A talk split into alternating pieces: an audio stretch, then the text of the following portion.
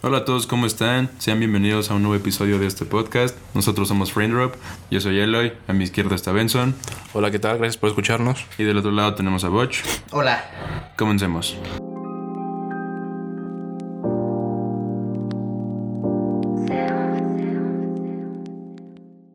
Bueno, para comenzar, esta semana, eh, hoy tenemos Nintendo Direct a las 4 pm. ¿Qué nos van a contar en ese Eh, Nintendo Direct? mm, Nintendo dijo que va a hablar de juegos nuevos, bueno, unos new releases para 3DS y Nintendo Switch. Y van a hablar a detalle de Mario Tennis Aces. Esperemos que el Mario Tennis de esta, de esta consola, vaya, este, sea muchísimo mejor que, que, que el de Wii U, porque el de Wii U estuvo fatal. Yo no sé qué le pueden agregar porque lo que a la gente le gustaba y lo que a mí me gustaba del Mario Tennis de GameCube es que pues, era muy sencillo. O sea, no tenía como tantos superpoderes y no sé, ítems cuando estás dentro del juego y que se quede de forma sencilla el juego. De, pues, que sea de tenis, pero con ciertos poderes que tienen los personajes y hasta ahí. Sí. Pero veremos qué pasa. Eh, la verdad es que no creo que le salga mal. Nintendo ha estado haciendo un muy buen trabajo de cómo revivir bien los juegos que tenía. Ya muchas franquicias que iban para abajo están como volviendo a salir. Eh, mm, prometen mucho con el Metroid 4, ¿no? Ajá, con el Metroid 4. Digo, nada más salió el 4, pero todo el mundo está como muy hypeado. Les fue muy bien con Mario, les fue muy bien con Zelda. Eh, como que ya vienen en este trend de hacer bien los juegos y bien las cosas, según esto. A mi parecer, no, o sea, no, no creo que Mario vaya a estar mal. El modo historia tal vez viene como más, un poquito más fuerte de lo que esperaríamos. Van a ser el típico, vas jugando contra Peach y vas al castillo de Bowser al final y juegas contra él. Cosas súper normales, la verdad. Eh, probablemente haya copas, similar a como vimos en el Nintendo GameCube. Es como Mario Strikers también, ¿no? Sí, Podría ser. Torneos, este, dobles. Dobles, cosas así, ajá. Eh, hablando de los items, sí van a existir, estoy seguro. Hoy veremos bien la info, pero estoy casi seguro que sí va a haber items. Nada más no creo que sean como a fuerzas usarlos, seguro los vas a poder apagar. Mucho va a venir en las custom matches, estoy seguro de que van a poner como Switch contra Switch, el típico anuncio, ¿no? Y van a salir los güeyes jugando con los Joy-Cons como si fueran raquetas. Estoy Ah, sí, eso. 95% seguro. Van a salir también el feature de dobles de güeyes jugando. Y pues sí, por ahí va, por ahí va el, el direct de hoy. Bueno, además de eso, nuevos títulos que les gustaría ver en el Nintendo Switch. A mí me parece que falta un Mario Strikers. Me parece que falta todavía un Luigi's Mansion. Bueno, yo, yo creo que, mm, no sé, siento que deberían incluir un poquito más a los juegos AAA. O sea, aunque no parezca que, que el Switch no tenga como ese poder que dicen para correr con varios juegos, ya varias este, compañías han dicho que sí, sí podrían hacerlo, nada más que no quieren este, hacerle downgrade a sus cosas. O por ejemplo, pasó en el caso de Injustice, que dijeron sí, podemos hacer una versión de Switch, pero pues realmente no se vería tan bien como las versiones de las consolas actuales. Pero de ahí en fuera, pues yo creo que el soporte de los jueguitos este, indie ha sido muy bueno para el Switch. Que salgas de tu, de tu típica caja de Nintendo ha hecho bastante. Sí, es una consola muy experimental. A mí lo que me gustaría ver de títulos de Nintendo, creo que están todos un nuevo Mario, un nuevo Zelda. Están increíbles los dos juegos. Yo creo que lo único que quisiera sería un Mario Sunshine 2 o algo parecido, que no creo que salga. Y fuera de eso, a lo mejor un Devil May Cry o Beautiful Joe. Serían los- los títulos que me gustaría ver. Pero que anuncien, seguro van a hacer cosas como Fire Emblem. Ah, claro, Fire, Fire. Emblem. El Fire Emblem dijeron que salía este año y no han dicho nada más. Tal chance lo, lo retrasan o chance lo están esperando para E3. Todavía no, todavía no sabemos. El gran hit de Nintendo en este 3 va a ser Metroid. Así tenlo asegurado, porque no han dicho mucho de Metroid. Entonces, probablemente este 3 va a ser themed de Metroid, igual que lo hicieron el año pasado con Mario. A lo mejor Mario Party en Switch sería divertido, ¿no? Sí, ¿sabes? Salió una versión de los 100 mejores minijuegos de Mario Party. Así en total de todos los Mario Parties que han salido. Pero salió para Nintendo 3DS. Y la gente sí dijo como, güey, ¿por qué pito subes esto para, para 3DS y no lo estás pasando al Switch? Que es la consola que todo el mundo quiere ahorita. Y que está como super hot. Y que tiene como ese modo de jugar entre tantas personas en local, ¿no? Entonces, pues... A mí, a mí me parece que es un juego que fácilmente pueden bordear. O hacer un nuevo Mario Party. Sí, puedes meter muchos minijuegos con los Joy-Cons y hay muchas tonterías ahí que, que ya probaron en juegos como One to Switch. Que ahora con el Nintendo Labo tal vez van a salir como cosas nuevas que pueden hacer los Joy-Cons. Pues tendremos que esperar, ¿no? A la E3 a ver qué Sí, pasa. hay, que, hay que ver qué tal. Afuera de eso, se anunció la nueva Ultimate Skin de Miss Fortune.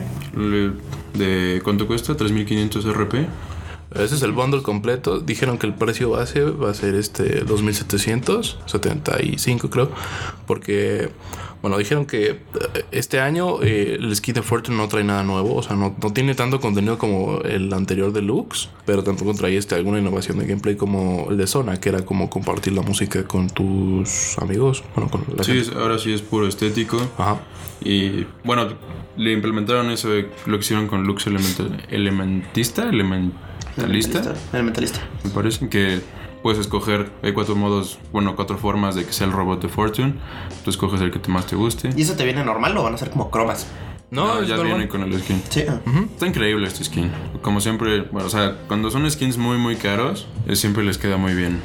Sí, bueno. O sea, sí está muy detallado todo. Lo malo es que ahora les ha dado por este, por ejemplo, implementar que a huevo en los paquetes de, de skins te venga como el icono y ahora el clásico borde para la pantalla de carga. Pues es un extra, pero creo que te sale más barato que comprarlo suelto, porque luego hasta te viene el campeón. Luego, mucho de lo que buscan con esto es vender más. O sea, realmente no. No, no te quita nada y la skin normal también sale sola por su parte. Pero te venden como ese pequeño detalle que luego a la gente le gusta tener, ¿no? Cuando salió el Real Pulse de Fuego, mucho, o sea, mucha gente tenía como el iconito de que te compraste el Real Pulse de Fuego. Venían los cuatro iconitos con el UDIR, ¿no? Y digo, son cosas X. Me parece que el icono tal vez con ese tipo de skins ya debería de venir incluido porque son skins mucho más caras a las cuales le mete más dinero, pero claramente se ha visto como muy de manera muy obvia, según yo, que Riot sí ha metido como más esfuerzo a las skins, ¿no? Que a veces salen, aunque sí son más caras, pero sí son como con mucho más trabajo las skins y están más Sí, ya vale la pena. Por eso ahora los skins valen 1350. Sí, es Porque como ya son más detallados, ya hay más interacciones. ya, como es, el promedio. ya es mejor, no solo una, un- una remodelación del personaje. Lo único malo de este skin, y era lo que estaba leyendo en Facebook, la gente. es o sea, el skin está muy bien hecho. El problema es que le están o sea, les siguen sacando skins a, ADCs principalmente. Y la gente quiere ver skins para otros personajes que los olvidaron, como por ejemplo Aurelion Sol, que no han tenido un skin. Y, por ejemplo Saya y Rakan, ya sac- acaban de sacar un skin para este 14 de febrero. Y bueno, ya tienen otro de planeación. Ah, es el skin de Samsung Galaxy. Ajá. Ujú. Pero pues, la gente lo que dice, o sea, nuevos campeones y le siguen sacando personajes, pero están como que olvidando a los, a los que ya están en el juego. Sí, bueno, ten en cuenta que es un poco difícil tratar de mantener este, aunque no se use dentro del meta o del parche o lo que quieras, eh, sí ha de ser difícil, ¿no? Pensarle una skin a cada uno.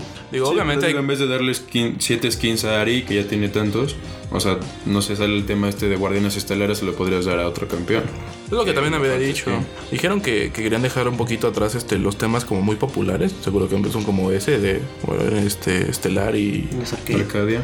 Arcade Project para meter cosas nuevas. Sí, bueno, todavía falta, ¿no? O sea, un proyecto todavía, ahora que salieron las skins de Jean y de Vi y de todo eso, todavía pelearon un buen.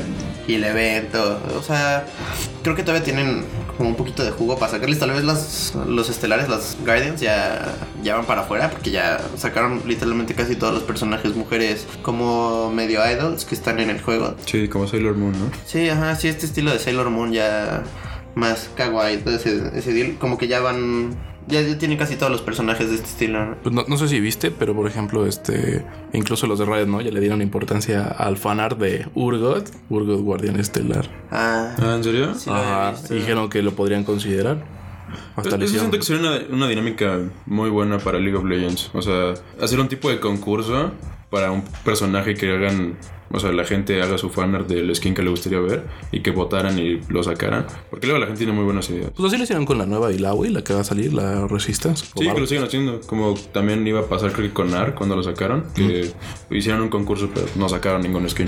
Pero mm, igual no me parece que, que sea como mal, mal deal. Eh, Urgot probablemente sale en el siguiente evento de las guardianas, como el final boss, un deal así, porque no ha salido, o sea, no todavía no tiene como su voz malvado. Ahora cuando, igual con Celebrate Beat fue así como, ah, vamos a luchar contra... Que fue, primero fue contra Blitzcrank y luego Veigar y ahora El, el trío, ¿no? De Massacre, Six, Brand y Six. Sí, como que van sacando este, este como pequeñas como expansiones, por así decirlo, para las ministerias que se crean. Pero igual me gustaría ver como ese tipo de skins específicos para un personaje, ¿no? Eh, fuera de eso, tenemos que salieron, hablando de skins, salieron las skins de 20 años de Widowmaker. Ahorita si se meten a Overwatch la pueden conseguir. Es un skin de Nova. Eh, están dando un, un pet, un este ¿Mascota? una mascota en World of Warcraft, igual de StarCraft 2 y están dando paquetes de cartas en Hearthstone para celebrar que pues digo StarCraft ya tiene 20 años de haber salido. También salió un DLC súper misterioso, súper random de Black Ops 3. Y esto viene unos días después de que habían dicho, de que misteriosamente se vio un, Un logo, ¿no? Ajá, un logo del Black Ops 4 en la gorra de un basquetbolista. Este, todo como ticiando y hypeando que va a salir el Black Ops 4 y que Treyarch ya mucha gente lo considera como el único que hace buenos Call of Duties. Los Call of Duties que salen de otras compañías salen a veces bien, a veces muy mal, ¿no? Y, y mueren muy rápido. Eh, Y el ejemplo es Call of Duty World War 2, ¿no? Yo creo que salió bien, pero ya nadie habla de eso. No creo que esté, no, o sea, no creo que esté muerto porque el juego está muy bien hecho. O sea, todo ese ambiente que le pusieron al juego está, la verdad, impecable. Pero era lo que siempre decíamos. Pues un, un buen Call of Duty necesita varias cosas. O sea, buenas kill streaks, mapas de tres carriles eh, y que sea mucho más dinámico. El problema que siento en este World, en este Call of Duty, perdón, es que al momento de pelear, la regeneración de vida es muy larga. Por lo que no puedes, o sea, si, te, si peleas contra una persona sola, te puede dejar muy débil y ya no puedes hacer este plays de que matas a dos o matas a tres. Y se hace un juego este, un poquito tedioso porque es esponeas, matas y te mueres. Te mueres y así se va a todas las partidas. Y antes en, bueno, por ejemplo Black Ops 3 era mucho más dinámico. El, como son buenas kill streaks te recompensan por haber jugado bien esa partida y es lo que no pasa en este, Call- en este Call of Duty que, o sea, sacar una kill streak cuesta muchísimo trabajo y son muy malas. O sea, no te recompensa nada si te rifaste jugando, ¿no? Bueno, yo siento que mi problema, por ejemplo, con este Call of Duty es este el sistema de, de las facciones, que es este el sustituto de las perks. O sea, no por el aspecto cosmético, sino más bien porque como que te ligan mucho a, un, a un estilo de juego, ¿no? O sea, se supone que cada quien tiene su propio estilo de juego y, y, pues esta vez este, está como súper marcado, ¿no? Ya casi casi parecen las clases que hay en Battlefield. Creo que intentaron regresar a este concepto que tiene Black Ops 3 justo de tener como varios operadores y distintos playstyles y el- la cosa es que te obliga un poco, ¿no? A tener como ese tipo de juego. Los snipers juegan, ¿no? Atrás y tienes que estar tranquilo y tienen como las perks para jugar más stealthy y así. Pero había gente que jugaba con esas perks stealthy y se metía a la backline y estaba echando relajo, ¿no? Son cosas que siento yo que ya no te dejan tanta libertad, con tanta libertad hacer el juego porque pues, te lo bloqueas al el mismo sistema de, de las facciones que dices. O sea, sí, sí estoy bastante de acuerdo contigo. Bueno, este, hablando de first person shooters, también este, bueno, en otras noticias de FPS, este, Far Cry 5 anunció este, su nueva como plataforma, su nuevo servicio llamado Far Cry Arcade. Eh, bueno, este consiste en un editor de mapas con assets de, de juegos como Far Cry 4, Far Cry Primal, este, Assassin's Creed Unity y el otro que salió, el Origins. Ajá. Y este, bueno, consta que cada quien puede hacer sus propios niveles, puedes hacer tus propios challenges y bueno, todo, todo esto va a ser gratis. Y además, este, bueno, sacaron gameplay de su Season Pass. Para los que no sabían, el Season Pass consiste en tres expansiones o tres como subjuegos pequeños, así como lo hicieron con Far Cry 3 Blood Dragon. Este, unos en Marte, unos con zombies y otros en Vietnam. Y además, este, para los que compraron el Season Pass, eh, van a recibir la edición clásica, se llama, del Far Cry 3. Van a sacar el Far Cry 5 también, ¿no? No, por eso. O sea, Ah, todo eso eso, es contenido extra de Far Cry Cuando 5. compras el Far Cry 5 con DLC, es como con el Call of Duty cuando salió el World at War. ¿Fue? No, que fue el, el Modern Warfare 1 que salió ahora. Más o menos igual, pero Far Cry 3 en vez de Far Cry. Ujú. Y bueno, pues ya que hemos estado hablando constantemente de, de DLC, pues no sé. Este. Pues de hecho acaban de confirmar que en Far Cry 5 sí va a haber microtransacciones para el juego. Eh, los de God of War dijeron que se van a alejar de eso, que no creen que un juego de. Sí, no lo necesitan. Era, era un leak. Había una foto que pensaron que como había unas moneditas, algo así. Mucha gente especuló o esperaba que fuera a haber microtransacciones y ya el, Y ya el director salió. confirmó que, Lo desmintió. que no, no va a suceder. Pues que bueno, yo la verdad siento que las microtransacciones, sobre todo en un juego single player, como que son muy innecesarias, ¿no? O sea, es como para la gente que de pronto no tiene tiempo, ¿no? Porque, por ejemplo, fue como en el caso de Shadow of War, que realmente, pues, ah, que compro mis cajitas eh, para tener mi, mi, mi ejército mejor, ¿no? O sea, la única excusa era que, ah, bueno, es que este ejército sí lo logras usar como en su fracción multijugador, que es si invades la base del enemigo, ¿no? Pero a fin de cuentas, este, pues muchas de las cosas que te podían salir en las, en las cajitas, en esas loot boxes, era em, ar- armamento y runas para, para el personaje principal, ¿no? Para poder jugar, bueno, pasar más rápido el single player. Luego también, por ejemplo, Metal Gear Survive se fue al demonio. No Ah. solo por eso, pero fue gran parte de lo que cuando salió el juego se fue como súper para abajo, que te venden las save files. Son cosas que la gente está, bueno, las compañías están intentando cobrarte por cosas que no tienen mucho sentido ya, ¿no? O sea, también pasa, por ejemplo, como con Marvel vs. Capcom, que todos los personajes y todo lo que las- la gente esperaba del juego lo ofrecieron tarde y como DLC. Eh, Yo considero que pues las microtransacciones pueden ser muy buenas y implementarlas de manera muy, muy satisfactorias para todos los jugadores o pueden ser muy malas como en el caso de Metal Gear Survive. Y bueno, la, la pregunta sería como, ¿hasta qué punto nosotros vamos a decir, este, pues ya no queremos microtransacciones, ¿no? O sea, entiendo que es muy caro hacer juegos hoy en día, pero Pues yo creo que ya llegamos a ese punto de que ya estamos como, espérense, o sea, están cobrando demasiado como con Battlefront 2. Ah, bueno, sí. Obviamente, bueno, eso es de los casos más sonados del año pasado. No, pero, o sea, me refiero. eh, ¿cu- ¿Cuándo, cuándo vamos a pensar que, que realmente, o sea, puedan implementar bien las, las microtransacciones, ya sean este, cosméticos, ya sea. Eh, pues ahora sí que paquetes de DLC sin tener que inventarnos la madre como por ejemplo ese ese ar- archivo extra para guardar tu juego como Metal Gear siento que hay compañías que ya lo están haciendo muy bien y que son muy, muy buenos ejemplos para todo, como el que quiera verlo, o sea, como ver para arriba, pues. En juegos de consola y, y juegos muy grandes tenemos Overwatch. Que nunca te pide que le metas dinero, pero sacan como sus eventos, ¿no? Y, en, esta, en este mes vas a poder, solo en este mes vas a poder conseguir tu skin de Genji que parece Power Ranger. Y tú puedes jugar y cada que subes de nivel, que no es tan difícil subir de nivel en Overwatch, te sacas cajas. El evento también trae como su propio modo de juego, su, su modo de juego específico, en el que sacas cajas del evento y siempre estás sacando cajas y cajas y cajas. Pero tal vez te falta esa skin de Genji que tú querías o te falta esa skin de McCree de la playa que está increíble, ¿no? Y entonces, entonces ahí es cuando tú puedes decir, bueno, me voy a comprar 25 cajas del evento por 100 pesos, por 200 pesos, no sé cuánto cuesta la verdad, pero tú le metes dinero y compras tus cajas de Overwatch y entonces te da el skin que querías, que es del evento y que no vas a poder conseguir en otro momento. Fuera de eso, no me parece que Blizzard te esté obligando a, a comprar una skin o nunca te está diciendo que la única manera de conseguir el skin es pagando, pero sí te da un tiempo limitado para jugar, para que o estés grindando el juego a todo dar o le metas dinero para sacar la skin que tú quieres. Pero es que siento también eso de grandear.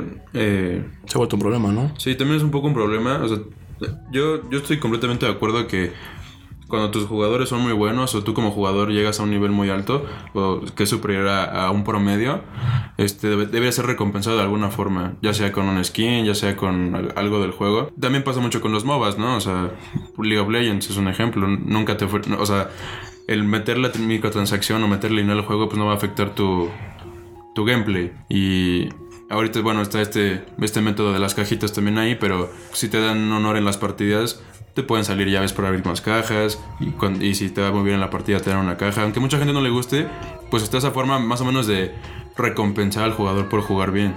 Sí, claro.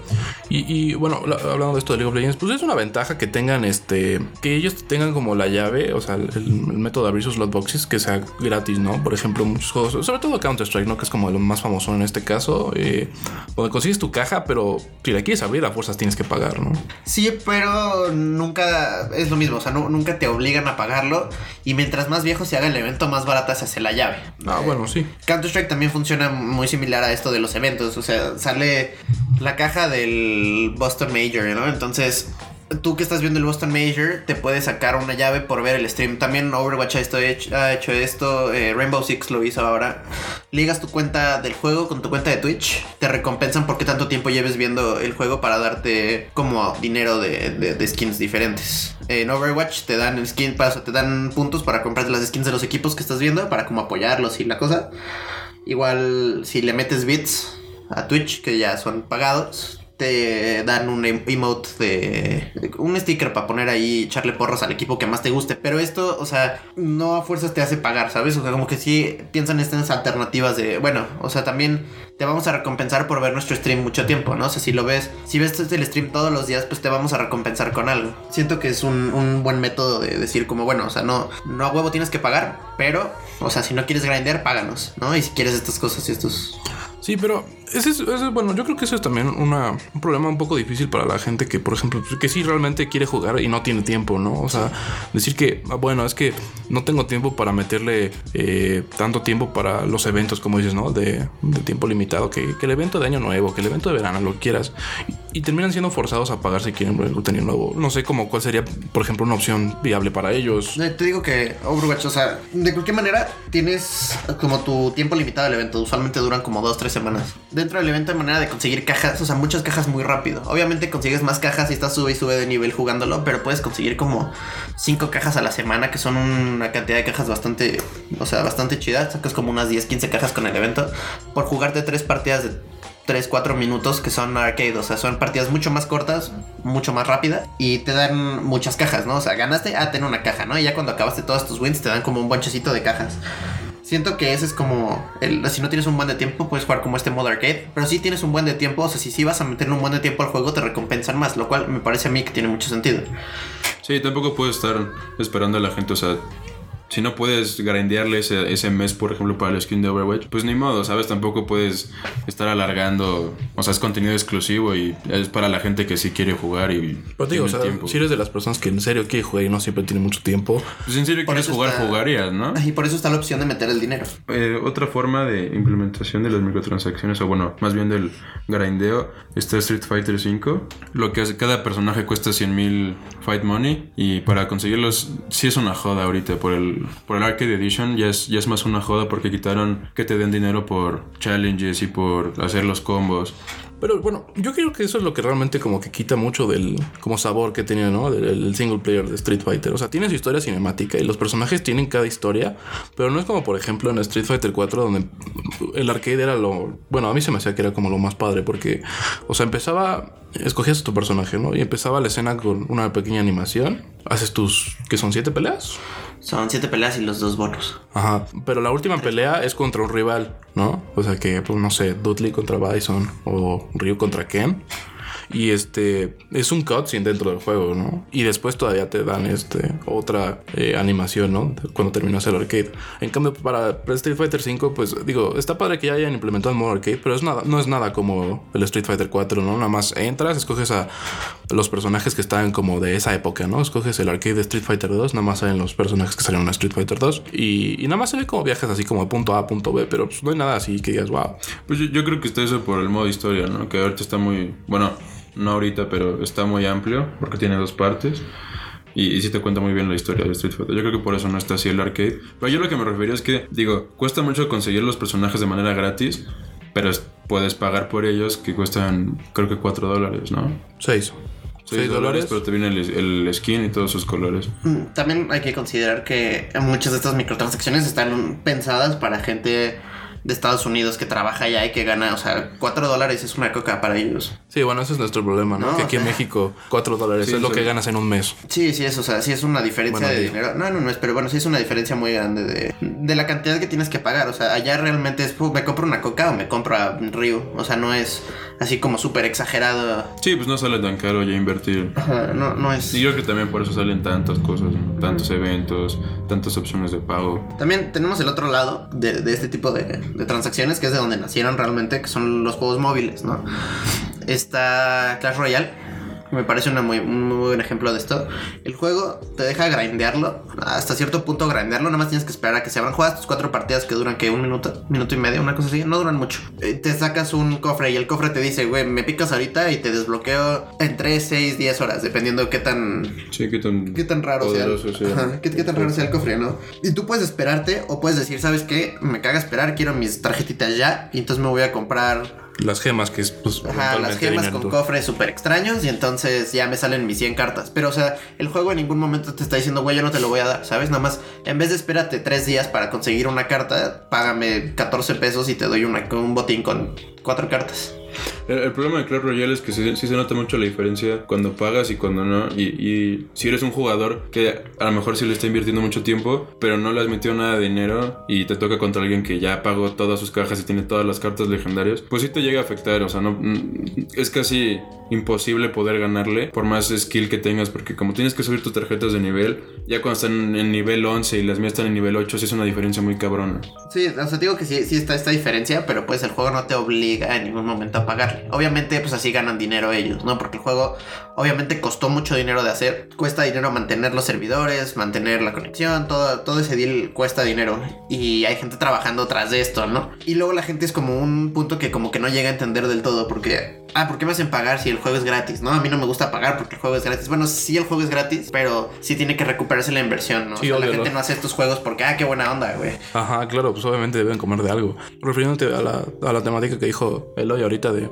el usuario de paga contra el usuario gratis, obvio esto es lo que más daña a la industria de Pues los free to play. Es lo que jode a cualquier juego. O sea, cuando. Si por pagar ya te puedo ganar a ti, que mm, sin importar tu nivel de experiencia y habilidad en el juego, es cuando pues, se caga el juego. Sí, no, y, y, por ejemplo, este, digo, siempre están los juegos que hacen bien las cosas. Ahorita, por ejemplo, mm, Warframe, que es como el segundo mejor free to play, porque bueno, obviamente arriba del está Fortnite. Es igual, ¿no? O sea, es un juego muy completo, que empezó siendo muy malo, pero jamás tuvo en mente la idea del, del pay to win, ¿no? O, o de comprar este boost o lo que quieras. O el juego sí te, sí te consume mucho tiempo para conseguir las cosas que quieras, pero todo es gratis, ¿no? Y todo lo que pagas es nada más cosmético.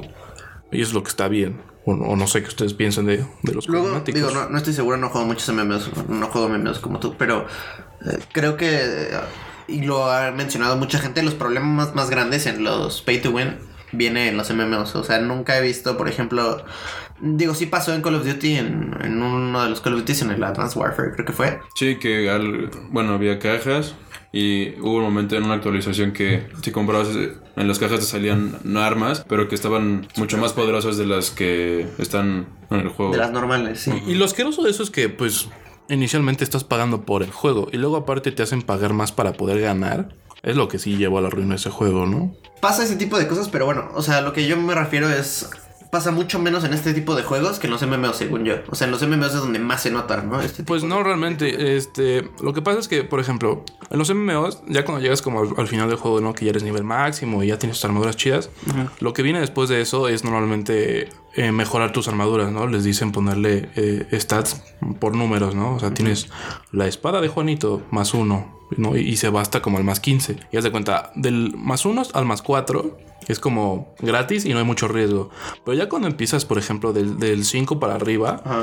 ya existe un chance que, que tu arma se rompa, ¿no? Entonces lo que haces te fuerza a volver a grindear todo para que vuelvas a tener esa espada y vuelvas a meterle dinero. Cuando tú le metes el dinero de verdad, realmente lo que compras son como...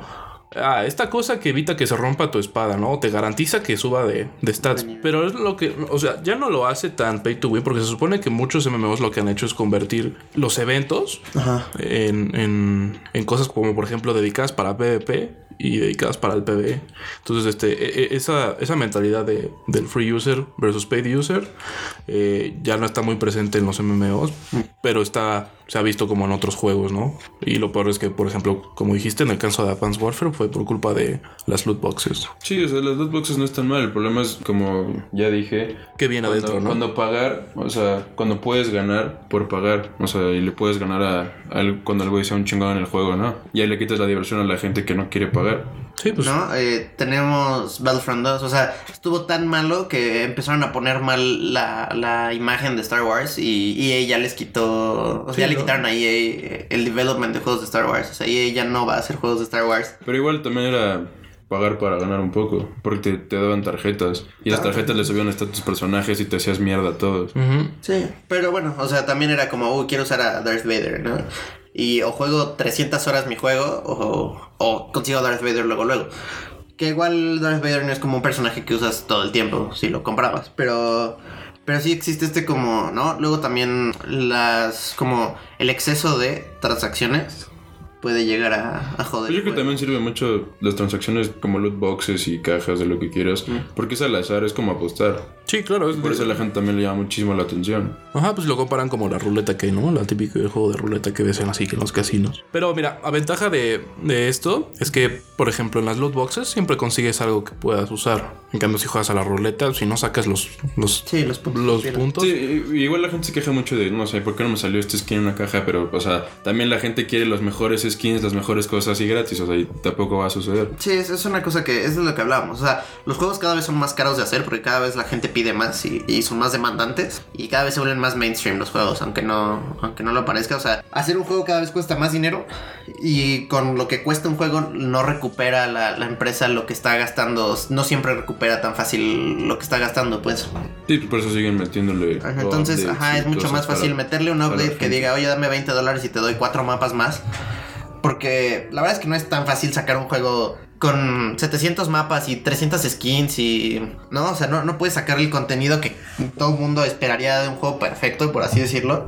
Gratis, o sea, no, no hay manera humana de que eso vaya a pasar. Nada más que la gente no deja de pensar que, bueno, como yo ya le metí 3 pesos, o sea, debería de tener la skin súper legendaria, súper cabrona, porque yo quiero, güey. O sea, y de ahí vienen muchos de los problemas de, de esto de los loot boxes. Mucha gente se queja de que es una apuesta y que no deberías de poner un niño a apostar y que... Sí es una apuesta a cierto punto porque sí te puede dar tu ítem legendario o el mítico. Sí, pues es suerte. Y estás Es pagando. suerte y estás pagando por ello.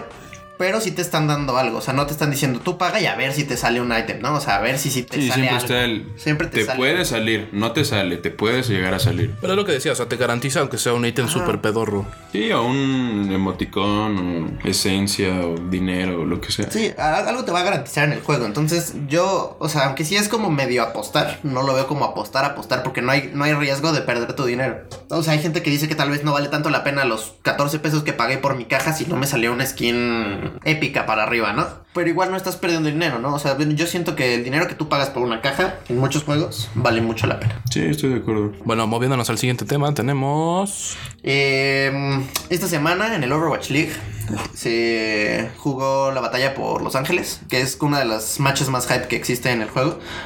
Eh, para los que no saben, la Overwatch League está separado en equipos de ciudades. En vez de ser como Cloud9 o TSM o los equipos que ya conocemos de los esports, Sí, pues como cualquier deporte. Ajá, como cualquier deporte, está separado más bien como Los Ángeles, los gladiadores de Los Ángeles, está Valiant igual de Los Ángeles, y entonces esta es una de las partidas más hype porque es así como para ver quién se queda como el equipo Representante, ¿no? Ajá, el equipo que es fuerte en Los Ángeles, ¿no? O sea, los Lakers y los Clippers. Algo, algo del estilo, los Dodgers y otros equipos. Siempre, siempre ha habido dos equipos en Los Ángeles y Overwatch no es la excepción. Y una de estas partidas se pone súper, súper hype. Eh, ayer ganó los gladiadores, ganaron 3-1. Fue una partida cerradísima, la primera partida, y luego ya como que se desmoralizaron o no sé, y se hizo el snowball. Son partidas muy, muy buenas. Igual vamos a ver esta, estas semanas que viene. Viene el Mundial de Halo para México, marzo 17 y marzo 18. ¿Y ¿Qué, título de Halo van a jugar? Eh, Halo 5, que creo que es el más nuevo. La verdad es que no, no sé gran cosa de esto, pero me, me interesa ver que Gears of War y Halo, que son juegos que ya están muriendo como en escenas competitivas. Digo, el año pasado el mundial de Halo fue un desastre. Parecía, hubo un montón de memes de que parecía fiesta de niños chiquitos y todas estas cosas. Se los están trayendo a México porque hay fanbase aquí, ¿o no? O sea, aquí a un buen de gente le gusta. Sí, la mayoría, la, gran fanbase de, de aquí en México, pues, como es Xbox, Halo y Gears of War son los juegos yo creo que más jugados aquí. Y por ejemplo, este Microsoft pues, logró, por ejemplo, con, con Gears of War, y que tiene su sistema este de, ah, compras el juego y lo puedes jugar tanto en PC, que en la Windows Store o en Xbox. ¿Qué opinan? Eso también ayuda bastante, ¿no? A mantener el juego vivo. ¿Qué opinan de esto de, de mantener un juego vivo gracias a los DLCs? Que, ¿Cómo lo ven? O sea, yo siento que hay juegos que se han salvado gracias a esto. Counter-Strike fue es una muy, muy, muy grande. O sea, como es un gran ejemplo de un juego que se estaba muriendo y de repente sacaron los skins y empezaron a pegar los skins y entonces la gente le empezó a meter dinero y ahorita ya están mucho más cabrones los majors de, de los pros. O sea, como que siento que se hace un efecto como de Bola de nieve. Bola de nieve, ajá, sí, súper cañón. Pero todo empezó porque había skins, ¿no? Y ahorita tal vez se salió un poco de control y hubo esos problemas de que la gente dijo, ah, miran esta página súper increíble de ruleta que te puede salir, pero le estaban truqueando porque eran los dueños y se hizo todo un relajo, ¿no? Siento que hay buenos y siento que hay malos, pero siento que, o sea, eso, eso salvó un juego completo. Pues sí, mira, es como lo que decía. Mientras las microtransacciones no afecten como la experiencia single player, porque si se supone que el juego single player es para que te sientes y a tu tiempo lo vayas este, completando, no veo la necesidad de por qué meter este, algo así. Ahora, sí existen casos que puedan salvar juegos, ¿no? Por ejemplo, eh, también se habló mucho eh, el caso de la de Division. El primer Division era horrible, estaba lleno de bugs. Y pues gracias a los DLCs que sacaron después, este, lograron rescatar el juego, etiquetado, ¿no? Ya, tenía la etiqueta del juego diciendo, no, pues es que la neta este juego está de hueva, ¿no? Los, los bosses son esponjas de balas y, esto está bien difícil, pero no se quita el, poder, ¿no? El, poder este, revivir un juego. Sí. No, yo creo que los DLC son lo mejor que le puedes hacer a tu juego, o sea, sea single player o multiplayer. Si es una forma de revivir tu juego y que la gente siga gastándolo. Por ejemplo, en single player, pues Breath of the Wild, ¿no? Es un juego súper completo que tiene muchísimas cosas por hacer el juego base. Y sacaron dos expansiones que son pues, casi otro juego. O sea, otro, otros bosses, otra historia, este, más cosas que puedes conseguir. Lo mismo pasó con, no sé, Smash. Ya tenían un roster y empezaron a anunciar este, personajes de, de, otras compañías y eso también hace que la gente siga jugando y quiera consumir ese tipo de cosas. Luego, por ejemplo, ¿qué DLCs les gustaría ver en juegos? Pues mira, yo por el momento ahorita estoy esperando a Noctis, el protagonista de Final Fantasy XV en Tekken. Bueno, ya, ya por fin pude jugar con las tortugas ninja. Pues realmente creo que me gustaría ver si es que Call of Duty logra hacer algo con su siguiente expansión, porque apenas van a, van a hacer la segunda de cuatro que se compraron en el Season Pass, porque bueno, cambiaron su dinámica de de en vez de cuatro mapas son tres mapas y un mapa para el modo de juego War, que es como el, el, modo como más completito, por así decirlo, o sea, como diferente. Y pues espero que el contenido extra de Call of Duty pues pueda, ahora sí que revivir el juego, ¿no? Pues yo creo que planean revivir su juego con Black Ops 4, si es que sale que bueno, seguramente va a salir, pero no, sé qué dinámica le vayan a agregar, si se va a hacer este Boots on the Ground o otra vez jetpacks y, gente volando. Sí, o sea, es Black Ops 4, según. Pero, entonces. digo, o sea, lo que pasó con el, este Call of Duty, el World, World War 2, fue que, pues sí, al principio todos estaban muy hypeados porque regresamos a que todos fueran en la Tierra, que ya no iba gente que volara. Este, se planteaba muy bien, pero como fue cayendo poco a poco como que no pegó mucho ese juego. Sí, es lo que jala gente. A mí DLC es que me gustaría ver, tal vez es algo más completo para Mario Odyssey. O sea, un DLC más estructurado para Mario Odyssey, aunque tengamos que pagar por él. Siento que todavía podemos, o sea, todavía pueden meterle varios Kingdoms. En específico, y uno de los que más me hypea sería que metieran Mario Sunshine. O sea, los mundos de Mario Sunshine. siento que más que, ajá, más que meter un. O sea, un nuevo juego. Un nuevo juego de Mario Sunshine, pueden meter como Delfino Plaza o Rico Harbor o algo así, con un buen de misiones y un buen de. O incluso Delfino en sí, ¿no? O sea, la isla Delfino y te vas a varias zonas en Isla Delfino. Sí, seguro va a pasar eso antes que un Mario Sunshine, pero yo creo que no saquen un Mario Sunshine porque pues, ah, te tienes que rifar muy cabrón. O sea, sí. O sea, no puede estar mal Mario, Sunshine, Mario Sunshine. Mario Sunshine es un poco un juego de culto. O sea, no es un juego que pegó tanto, no es un juego que vendió tanto. Es de los Marios que peor han vendido, o sea, en escalas. De hecho, los Marios en 3D casi nunca han vendido tanto. Este Odyssey es de los que más, más ha vendido. Pero si comparas las ventas de un Mario 2D con un Mario 3D, los Marios 2D siempre han vendido muchísimo más que el Mario, que el Mario 3D. Más bien porque son clásicos también, ¿no? Siento, ajá, siento que es ya un poco más fácil jugar un juego de plataformas tan, tan conocido como Mario. O sea, si yo le paso el control a una persona que no juega videojuegos, siempre es más fácil moverse derecha, izquierda, arriba, abajo que moverse en un espacio tridimensional. Ah, sí, claro, pero por ejemplo, los,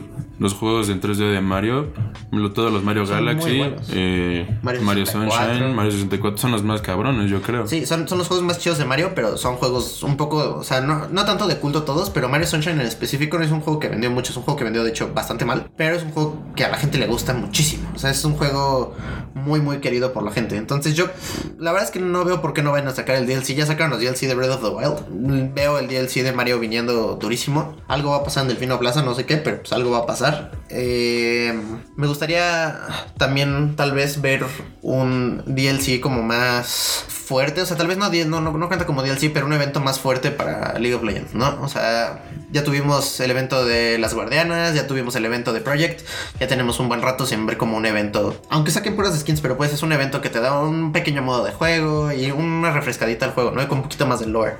Siempre. Pues sí, tuvimos el de, el de Año Nuevo, hace poquito. Y por ejemplo, ahora lo que hizo League of Legends pues es garantizarte un skin, ¿no? Si juegas y cumples las misiones, puedes comprarte todavía una skin.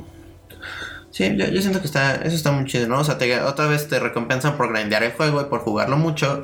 No te quitan nada si no lo juegas. Involucrarte pero- un poco más con la historia, ¿no? Del League of Legends. sí, como A mí de DLC me gustaría ver, no sé, algo, lo que, algo tipo lo que hicieron en Assassin's Creed, Ujú. que en esto de que de Egipto, que no solo ya es un videojuego, pero también puedes aportar muchas cosas de, pues, de la cultura y de cómo está todo muy bien hecho ahí. Me gustaría ver algo así, o sea, un DLC Assassin's Creed, pero a lo mejor de alguna cultura oriental, Japón. Sí, porque los juegos que tienen, por ejemplo, eh, hay, hay este Assassin's Creed Origins en Rusia y China, pero pues son limitados a, a juegos de handheld, ¿no? Muy portátiles, muy... Y creo que es algo que la gente alguna vez quiso ver, ¿no? Así quiero ver la- una versión muchísimo más completa de este juego. Pues bueno, ya para terminar y para cerrar el, el podcast de- del día de hoy, de esta semana, que le recomiendo nada a todos los que nos están escuchando para jugar. Yo personalmente, eh, primero que nada les voy a recomendar ver la Overwatch League. Está poniéndose muy muy buena. Mucha gente que yo conozco que no veía esports y que no le gustan mucho los juegos, le está gustando la Overwatch League por cómo está hecha la liga y por cómo está hecha la calidad del stream. Está muy divertido de ver, está muy fácil de ver y está muy fácil de digerir como una persona que no ve videojuegos y que no sabe mucho de ellos. Es un buen lugar para empezar si, si quieren ver algo. Está ahorita la segunda temporada, está, bueno, la segunda parte de la primera temporada está empezando ahorita. Vamos como a la segunda semana. Y de juego les voy a recomendar meterle mucho, mucho tiempo al DLC gratis de Mario Odyssey. Es un modo muy sencillo. Llegas, hablas con Luigi y puedes o buscar un globo que alguien haya escondido o tú esconder un globo. Y está muy adictivo el juego. O sea, la verdad es que es una super estupidez. Nada más corres, escondes un globito y te vas, ¿no? O vas y te suena así como un frío, frío, caliente. Y entonces te vas acercando y tienes cierto tiempo y entonces tú le pagas 15 pesos a Luigi y si ganas te llevas 50 pesos si encontraste el globo y si no, pues nada más perdiste tus 15 pesos, ¿no? Está, está muy, muy chido como, como está esta dinámica de, güey, voy a esconder mi globo en este lugar súper recóndido y súper difícil de encontrar. O voy a poner mi globo no tan difícil, ¿no? Y, y tiene todos los... Todos los lugares que existen en el juego puedes esconder y buscar globos. Y hay ¿no? como un ranking, ¿no? Y hay como un ranking de cuántos globos encuentras, de cuánta gente ha encontrado tu globo, cuánto tiempo lleva tu globo desaparecido. Está, está muy divertido. La verdad es que es un modo de juego muy pequeño. No le añade nada nuevo al juego, pero sí está muy, muy divertido. ¿Tú qué recomiendas? Pues mira, yo ahorita lo que puedo recomendar es este un juego que se llama Dead Cells. Es este, hablando de plataformas. es, es este uno de plataformas, pero del estilo roguelike. Pues está padre porque realmente recompensa mucho al jugador, ¿no? De, de qué tanto riesgo tomas o qué tan rápido lo haces, ¿no? Porque pues, incluso tiene su propio timer por si quieres hacer este estos speedruns. y pues la verdad está, está, está chido para, para pasar tiempo y no está muy caro el juego, cuesta como 170 pesos. Lo bueno los juegos indie, ¿no? Son baratos. Ajá, no, y eh, aparte, pues, o sea, esos 170 sin oferta. Ah, pues está muy bien. Yo, eh, de peleas, recomendaría Street Fighter. Y lo recomiendo porque, no solo porque me encanta, pero siento que si alguna vez te interesó Street Fighter o te gustaría entrar a un juego de peleas, este, este juego es el, el indicado para empezar a jugar Street Fighter porque no tiene mecánicas tan complicadas. Sí tienes que meterle mucho tiempo, este, si quieres aprender a jugar bien, o sea, muy muy bien, pero tiene muchos, muchos modos, tiene arcade, versus, para echar la reta también está divertido. Pues ya, creo que sería todo. Pues bueno, muchas gracias por escucharnos. Nos vemos la siguiente semana. Eh, Esperen contenido cada jueves. Eh, gracias por escucharnos. Les mandamos un fuerte abrazo. Que tengan excelente semana. Adiós.